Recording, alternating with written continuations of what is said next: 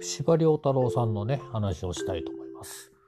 えー、兵隊さんとしてね出兵をされていまして戦後、えー、戻ってこられます大阪にね、えー、大阪のなんか浪速区のお家は焼けてしまったんで奈良の方にねおったらしいんですけどとある日ですね、えー、鶴橋の駅の闇市でですね靴を探してまあうろうろ歩いていたら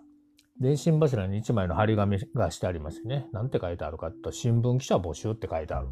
ね。で、その新聞記者募集の張り紙を何気に見ていたら、後ろからこうツンツンとこうつつく男がいまして大竹という男らしいですけど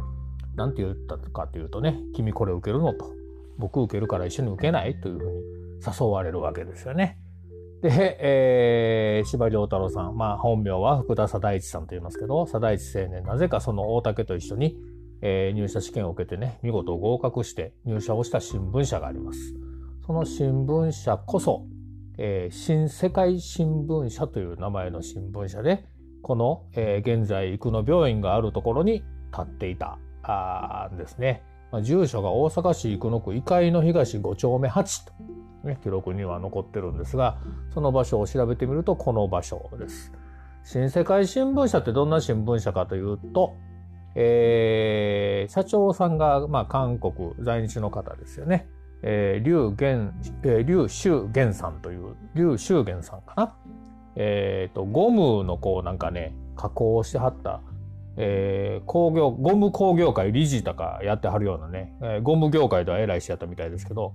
その方が作りはった社長さんである新聞社で、えー、いわゆる日本語で出してる新聞とハングル版で出してる新聞とね、両方出してるような新聞社だったそうですよ。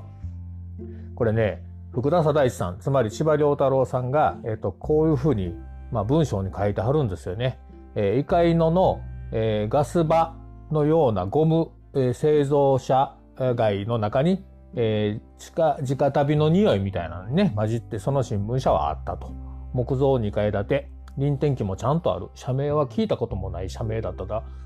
紛れもなく日刊と名が振ってあったということで、新聞を出していたわけですよ。そこで司馬太郎さんは新聞記者としてのキャリアをスタートするわけです。